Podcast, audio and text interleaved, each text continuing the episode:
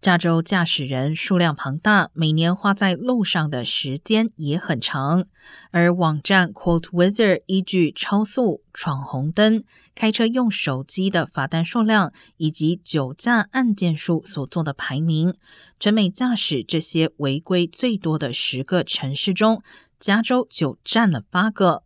其中，贝克斯菲尔德排名全国最差，萨克拉门托排名第二，洛杉矶。旧金山、圣地牙哥分占第四至第六名，弗瑞斯诺、河滨 （Richmond） 则位列第七至第九名。